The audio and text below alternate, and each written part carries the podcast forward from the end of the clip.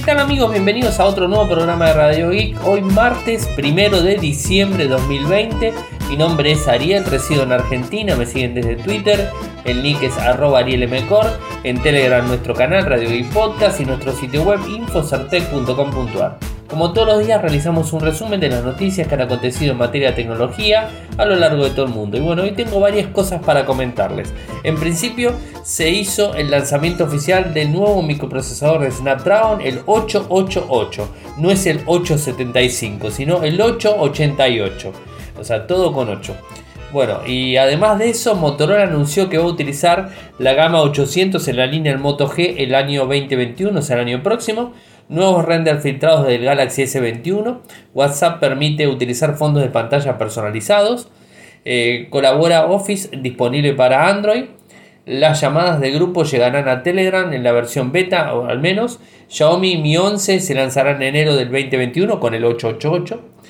Eh, el 2020, el año en que Xiaomi ha adelantado a Apple en ventas de móviles, Salesforce confirma la compra de Slack y bueno, como les decía, el microprocesador, el Snapdragon, es, la noticia del día. En principio, ah, y me olvidaba algo importantísimo, tengo un audio que nos envió nuestro amigo Seba Bassi de AWS que incorpora Mac Mini en el Lineap, Lineap, uh, Lineap este, DS2. Bueno, este, se me trabó un poco ahí. Eh, Motorola anunció hoy que va a trabajar el año próximo en la línea Moto G con lo que serían los procesadores de lineal 800 de, Snapdragon de Qualcomm. Así que bueno, esto sería digamos, este, un avance muy importante. En asociación con Qualcomm, los smartphones 5G de Motorola ya están disponibles hoy a través de más de 100 socios comerciales alrededor del mundo. La nueva plataforma de dicho chip móvil 5G de Qualcomm mejorará aún más las experiencias 5G en los futuros dispositivos Lenovo y Motorola y en parte de nuestro compromiso de continuar expandiendo el portfolio 5G de la marca. Mirando hacia el futuro, estamos emocionados de lanzar también una nueva plataforma con experiencias móviles más poderosas para juegos, inteligencia artificial y tecnología de cámara. Creemos que cambiará la forma en que trabajamos, estudiamos y jugamos en el mundo actual. Otra gran noticia es que Motorola también traerá la plataforma de la serie 800 de Qualcomm a la familia Moto G el próximo año. Así que bueno, es oficial. El año que viene tendremos el Moto G10 Pro o el Moto G10 Plus. No sé, o sea, seguramente Moto G10 Plus, en donde tendremos un Motorola o línea 800. No sé cuál específicamente, pero ya vamos a pasar a la gama alta en microprocesadores al menos, ¿no? O sea que bueno, es un, es un buen avance. Eh, y bueno, justamente también anunció Motorola que va a trabajar con el 888, no sabemos qué modelo de Motorola va a tenerlo, eh, pero bueno, seguramente vamos a tener más información eh, en breve. Y después lo que se filtró fueron renders supuestamente oficiales, entre comillas, como siempre las filtraciones, del S21 lo ha, digamos, este, digamos, ha filtrado la gente de Pictow, en donde, y además de XLeaks S7, eh, traen renders 3D completos eh, que nos dan una mirada más completa al S21. También hay un video en 4K donde muestra el, teléfono y los renders moviéndose. Muestran unos biseles laterales delgados simétricos un recorte súper pequeño para la cámara frontal, un módulo de cámara inusual en la parte posterior. Eh, se cree que las dimensiones serían 161,55, 75,6 y 7,86 milímetros. Si son correctos, estamos viendo el mismo tamaño que el S20 Plus. Lo que sugiere el rumor sobre el tamaño de 6,7 pulgadas podría ser correcto. Tenemos que tener en cuenta que son rumores de renderizaciones que están hechos y que no son oficiales. Así que bueno, puede que sean correctas o puede que no. Así que bueno, a tomarlo con pinzas, pero se está empezando a ver movimiento. Seguramente en febrero tendremos más novedades en el lanzamiento del S21 de Samsung. WhatsApp permite utilizar fondos de pantalla personalizados. Bueno, WhatsApp ahora permite que modifiquemos los fondos de cada grupo o chat individual esta nueva función está destinada a facilitar la diferenciación entre chat haciéndolos más personales. También se puede elegir diferentes fondos de pantalla para la configuración de modo claro y oscuro y su fondo de pantalla chat cambiará a medida que su teléfono cambie del modo claro al oscuro. Esto si tenés el, modo nocturno activado, cuando se va oscureciendo va a ir cambiando el modo de, de WhatsApp. Así que bueno, está muy bueno. La empresa de Facebook también lanzó una nueva selección de fondo de pantalla y pegatinas la nueva selección de fondo incluye más colores para el fondo de pantalla, doodle predeterminado, que puede hacer tan brillante o tenue como desee. WhatsApp también eh, ha mejorado la búsqueda de pegatinas para permitir que los usuarios busquen el texto o emoji sin ningún tipo de problemas. Así que bueno, este es un poco las nuevas funcionalidades de WhatsApp que está publicado ahí. Ahí tienen un videito oficial, lo tenemos en InfoSartec, tienen un videito oficial. Eh, ¿Qué es este software Colabora Office? Es, un software de ofimático, obviamente, que está en Android. Estaba disponible en iOS, ahora está disponible en, Android. Es, este, es open source, está basado en la licencia de, Mozilla, eh, la B2 de Mozilla.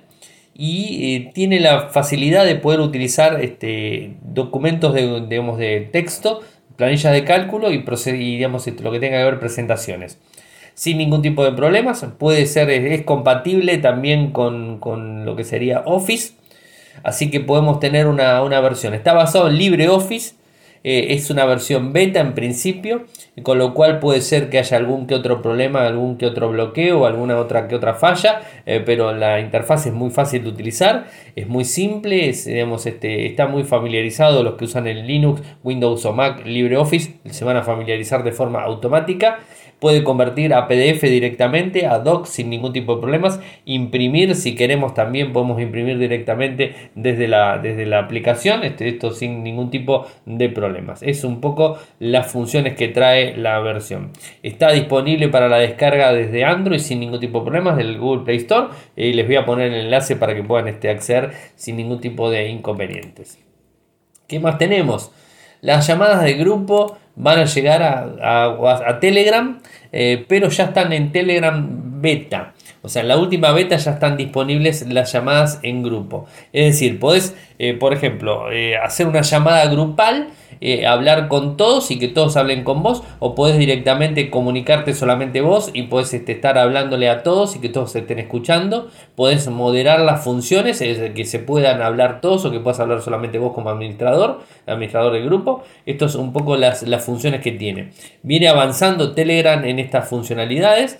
Eh, para empezar y para poder utilizarlo tenemos que ir al icono del perfil en el grupo, pulsamos el botón de opciones en la esquina superior izquierda, seleccionamos empezar chat de voz, cuando lo hacemos confirmamos la llamada y ya podemos hablar con todos los integrantes. Es ideal para ser comunicados de forma masiva. Así que bueno, es, interesante la nueva funcionalidad que tiene, eh, que tiene este, la gente de Telegram en su sistema.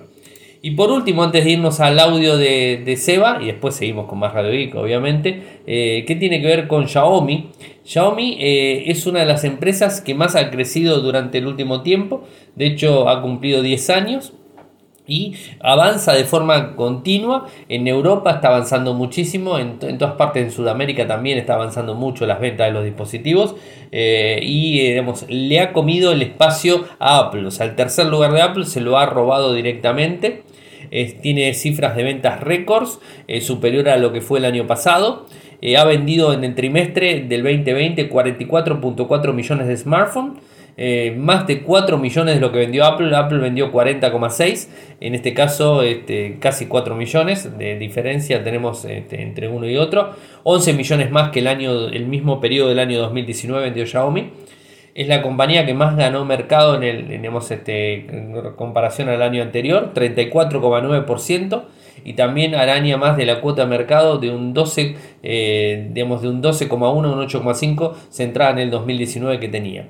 Eh, la verdad es, es mucho eh, Cupertino, o sea, la gente de Apple ha vendido muchísimo, pero no se compara con lo que está vendiendo Xiaomi, siendo una empresa tan joven, obviamente, eso es un poco lo que, lo que está este, demostrando. Está arañando el segundo puesto, o sea, con Huawei, que Huawei viene cayendo, obviamente por las este, restricciones que tiene con el gobierno norteamericano, viene cayendo en ventas, eh, pero digamos, este, eh, viene arañando ya, digamos, este, la, la posición del segundo puesto, o sea, va a estar en el 2021 hacer acercándose bastante. No creo que llegue a alcanzarlo a Samsung, por Samsung tiene arriba del 89%, o sea, es alta, es muy alta el porcentaje que tiene Samsung, eh, así que bueno, va a ser difícil que lo destrone directamente a Samsung. Eh, pero bueno, o sea, 81 millones de teléfonos ha vendido Samsung. O sea que ha vendido casi el doble de que Xiaomi.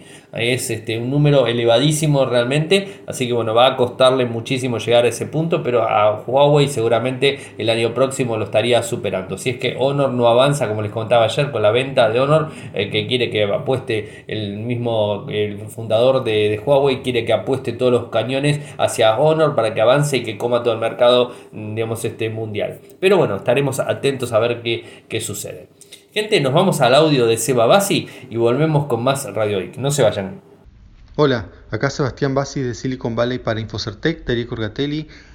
Hoy está la conferencia de Reinvent, que es de, AWS, de Amazon, donde presenta nuevos servicios. Eso lo hace todos los años, generalmente en Las Vegas, una conferencia muy grande, obviamente eh, este año eh, no, se hace de esa manera así en Las Vegas por el tema del COVID.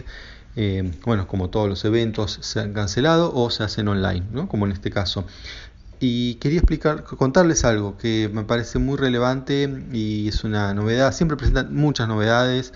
Eh, no sé, por ahí un día habrá que hacer un resumen de esto.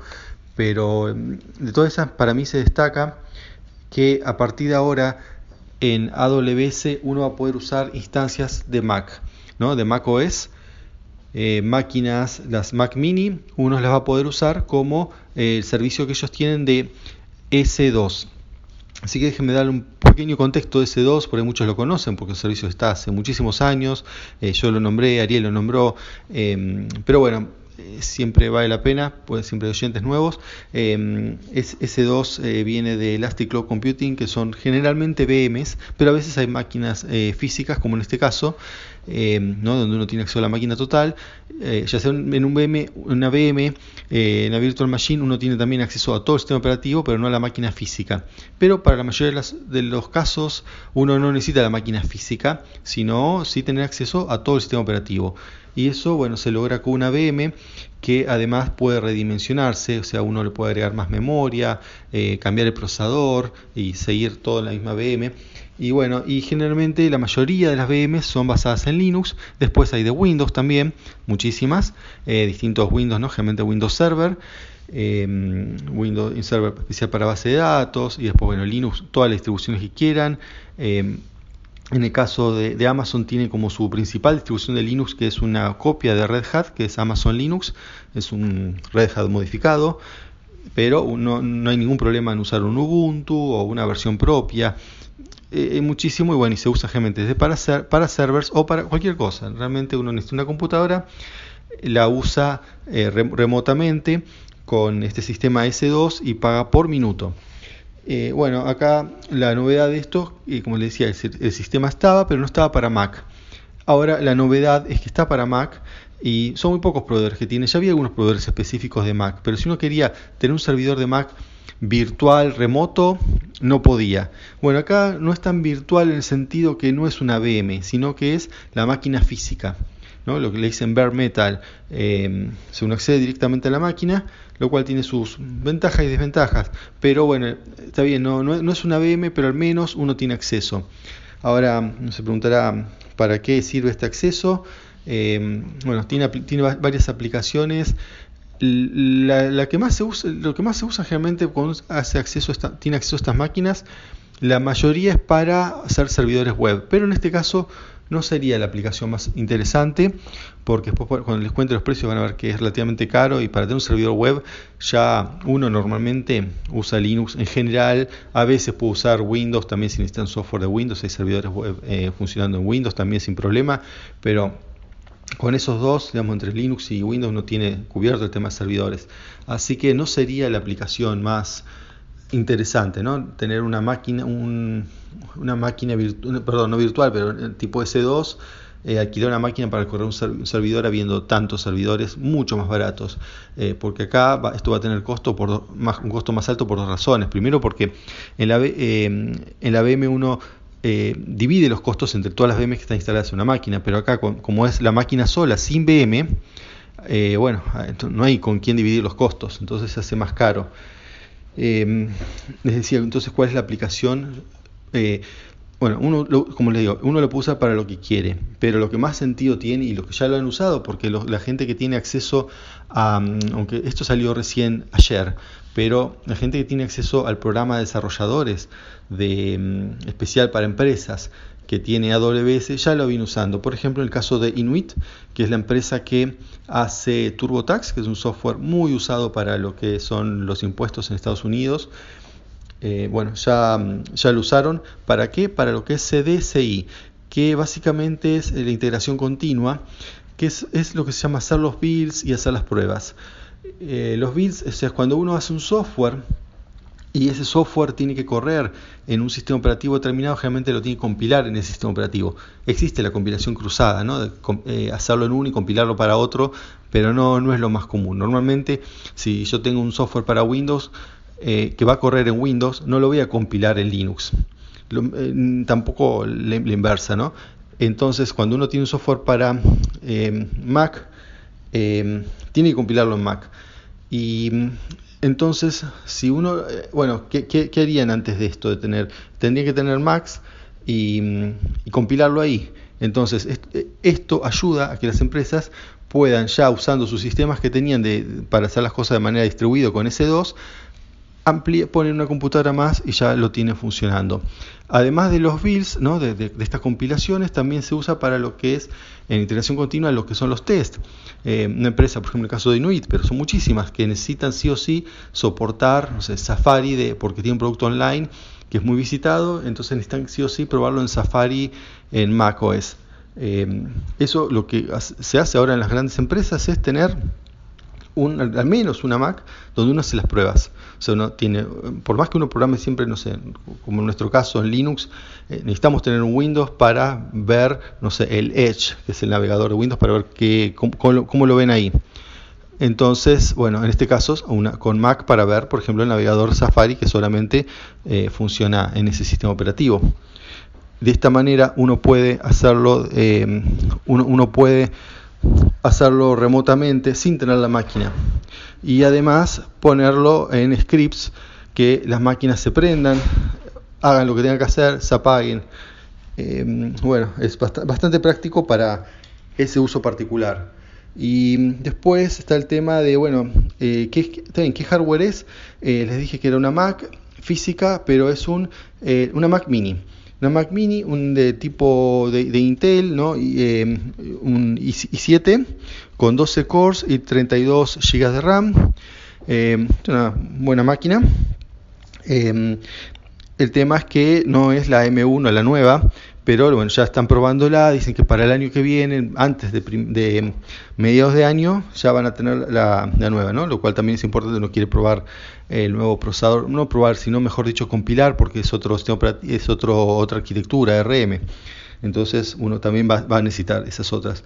Pero si yo ya quiero, por ejemplo, ahora hacer ver cómo se ve en Safari, eh, bueno, ya, ya tengo una manera de verlo remotamente y el costo. El costo es importante para mí. Esto acá es donde, bueno, no, es óptimo, le han errado. Es, para mí es muy caro. Pero bueno, no, no parece que no, tampoco por el momento no van a poder bajarlo por temas de licencias con Apple. Em, cuesta más o menos como una, un dólar por hora y con un mínimo, acá está también otro, otro gran problema, es de 24 horas. O sea, no, termina gastando como mm, cerca de 24 dólares solamente para usar esta máquina, lo mínimo. Em, no, no sé, es, y después sí cobran por minuto como, como el resto. O sea, después, una vez pasado el día se cobra, se prorratea por minuto. En cambio las otras máquinas las puede correr 5 minutos. Creo que a lo sumo cobrará la primera hora entera, pero después no. Em, entonces cada vez que se fracciona, más se fracciona, mejor es por el tema de los costos. Pero parece que este, la licencia del macOS no, no permite esto. Eh, como tampoco permite la virtualización, que es otra de las cosas que hubiese bajado los costos, ¿no? Tener varias VMs corriendo en el mismo hardware, eh, entonces se comparten los costos. Pero bueno, tampoco se permite. Así que esas dos cosas presionan a que esté tan caro, ¿no? Pero bueno, hay máquinas, o sea, también es una buena máquina, ¿no? Les decía 32 cores por una hora, un dólar la hora. Eh, no está tan lejos de otros costos, pero bueno, el tema de sí, lo que está lejos es esto de tener que pagar un día por ahí cuando uno tiene que usarlo menos, ¿no? Porque las corridas de test, bueno, depende de la duración de los test, pero suelen, ser minutos. Algunas veces hay test largos que pueden durar horas, pero no, no es lo habitual.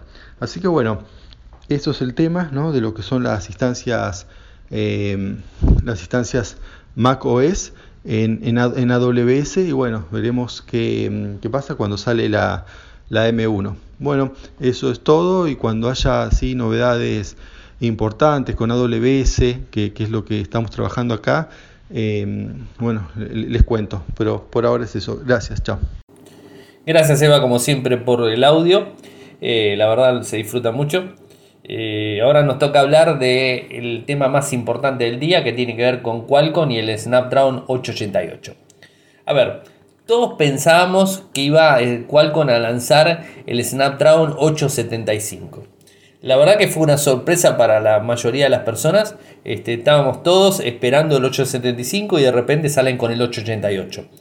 A ver, tampoco hay que digamos, este, correrse mucho del foco porque veamos que han lanzado el 768G, eh, que si vemos eh, va en la línea del 888, o sea, digamos, estaríamos en la línea por el salto que pegó de un microprocesador del 765 al 768, el salto que pegó, digamos, este, muestra la tendencia a moverse hacia otro número, o sea, el 888 sería el número ideal para este microprocesador. El micro tiene un nuevo modem que ya lo han anunciado, el X60, o sea que esto lo ha anunciado Qualcomm en su momento. Eh, tiene digamos, este, redes de 5G onda milimétrica, como la 5G sub 6GS, H, HG6, eh, GHZ, disculpen, eh, gigahertz. Esa sería la, palabra exacta. Además permite agregación de canales multi-slim, digamos, compartición de espectro y lo que es el DDSS. Eh, inteligencia artificial eh, ha sido diseñada con un hexagón que acompaña el 888 que soporta hasta 26 tera operaciones por segundo o 26 tops esto es un poco lo que hice. Los juegos incorporan una tercera, una tercera generación del Elite Gaming de Qualcomm y que lleva el renderizado de juegos hasta los 144 fotogramas por segundo. Además, con la fotografía Qualcomm es capaz de capturar videos eh, y digamos, este, fotografías y videos de hasta 2,7 gigapíxeles por, por, segundo gracias a su, a su ICP Spectra. Eh, Qualcomm también afirma que puede capturar imágenes de 12 megapíxeles a 120 fotogramas por segundo eleva así la potencia del Snapdragon 865 en un 35%. El Snapdragon 888 será el, digamos, el elegido por Xiaomi Mi 11 el primer dispositivo que va a tener el mismo, que esto es un poco la noticia que tenía que contar también, eh, que Xiaomi se, digamos, este, eh, confirmó que va a ser el primer equipo, eh, el primer fabricante que va a disponer este microprocesador en el Mi 11. El Mi 11 va a estar lanzado en enero, o sea, eso sería la fecha más o menos en, enero, o sea, en, el transcurso del mes próximo, tendríamos este, el lanzamiento del Mi 11 que va a venir con ese micro pero no solamente ha quedado en este, en este foco de lo que tiene que ver con el con Xiaomi, que digamos, este Qualcomm hizo una reunión grande con los fabricantes, o sea, con los fabricantes de smartphones. O sea, estuvo Motorola, estuvo Lenovo, estuvo, eh, estuvo Xiaomi, estuvo Samsung, estuvo Huawei, estuvo eh, Oppo, estuvo, bueno, OnePlus, estuvieron todos los fabricantes, eh, espero no olvidarme ninguno, estuvieron todos los fabricantes reunidos a puertas cerradas, viendo cómo es el nuevo microprocesador. obviamente lo que hizo Qualcomm es hacer un, digamos, una ronda digamos, para los, los fabricantes y mostrarles todo lo que tenga que ver con tecnología, o sea, puntual a ellos, más allá de que ya la conocían la misma tecnología porque vienen trabajando. O sea, imagínense que Xiaomi, el, el Mi 11, eh, va a salir con el 888, o sea, y el 888 recién se anunció en el día de hoy. Entonces, ¿cómo puede ser que salga en enero con el nuevo microprocesador? Estaba todo dispuesto ya para que salga con el nuevo microprocesador. Todos pensábamos que iba a salir con 875. Eh, de hecho, los, los, este, las filtraciones que veníamos comentando aquí en Radio Geek, inclusive, hablábamos del 875 y no del 888 o sea, porque no lo conocíamos realmente y hoy es una sorpresa total, o sea, realmente eh, ha, roto, eh, ha roto el límite de la, de la, sorpresa, realmente Qualcomm con este lanzamiento. O sea que tiene tres puntos importantes, el 5G, la inteligencia artificial y los juegos y fotografía. Son los tres puntos importantes que tiene este microprocesador eh, que está siendo lanzado en el día de hoy. Hoy está siendo el evento, eh, digamos, eh, con un evento importante, el Summit, digamos, este, que se hace todos los años en, en diciembre, están haciéndolo de forma virtual. y digamos, este, el Tech Summit se llama 2020. Eh, y en el día de mañana también se puede seguir. O sea, de hecho, si quieren seguirlo, pueden seguirlo en la, página de YouTube de Qualcomm, está en vivo, que pueden seguirlo desde forma eh, gratuita y digamos, eh, accesible para todo el mundo. Se pueden ingresar sin ningún tipo de problema. Estoy buscando a ver si encuentro el enlace de YouTube. Qualcomm Snapdragon Summit eh, qualcomm.com barra Snapdragon Summit, ahí lo pueden seguir sin ningún tipo de problemas, en Twitter también está, eh, bueno, pero digamos este, en Snapdragon Summit lo pueden seguir sin ningún tipo de inconvenientes, así que bueno, eso sería un poco la noticia de Qualcomm y el nuevo microprocesador que va digamos, este, a hacer muchísimo ruido en el 2021. Eh, esperemos verlo en más dispositivos. Eh, ya Motorola confirmó, como les decía en el primer bloque, que Motorola confirmó que la línea Moto G va a tener eh, la línea 800. Así que bueno, estaremos viendo si el 888. No creo en Moto G que pongan el 888, pues sería demasiado pedirle. Eh, pero digamos, este, eh, veremos seguramente un microprocesador con el 888 porque ya lo ha confirmado. Quizás un Razer futuro o un Edge, o sea, digamos, veremos este, algún, algún dispositivo de, esos, de, de ese estilo en el lado de Motorola. Pero bueno, esta es un poco la información que tenemos para contarle en el día de hoy. Hoy tuvimos este, un poco más escueto, o sea, la verdad que eh, este, eh, las noticias fueron un poquitito más este, reducidas en el día de hoy. Tuvimos un audio adicional de nuestro amigo Seba, así que bueno, se lo agradecemos mucho. Eh, si quieren este, apoyarme, lo pueden hacer desde Patreon con un dólar en adelante, desde www.patreon.com barra www.patreon.com barra Si quieren seguirme, lo hacen desde Twitter, el nick es arroba arielmcor, en Telegram nuestro canal Radio Geek Podcast, nuestro sitio web infocerte.com.ar. Muchas gracias por escucharme y será hasta mañana. Chau chau. Toyoko ofrece cursos de programación y servicios de desarrollo de software a medida. Para más información ingresar a toyoko.io podés editar tu libro digital en Infocertec. Encontrá más información enviando un correo electrónico a info.infocertec.com.ar. Para auspiciar en Radio Geek Podcast, pueden enviar un correo electrónico a la cuenta info.infocertec.com.ar.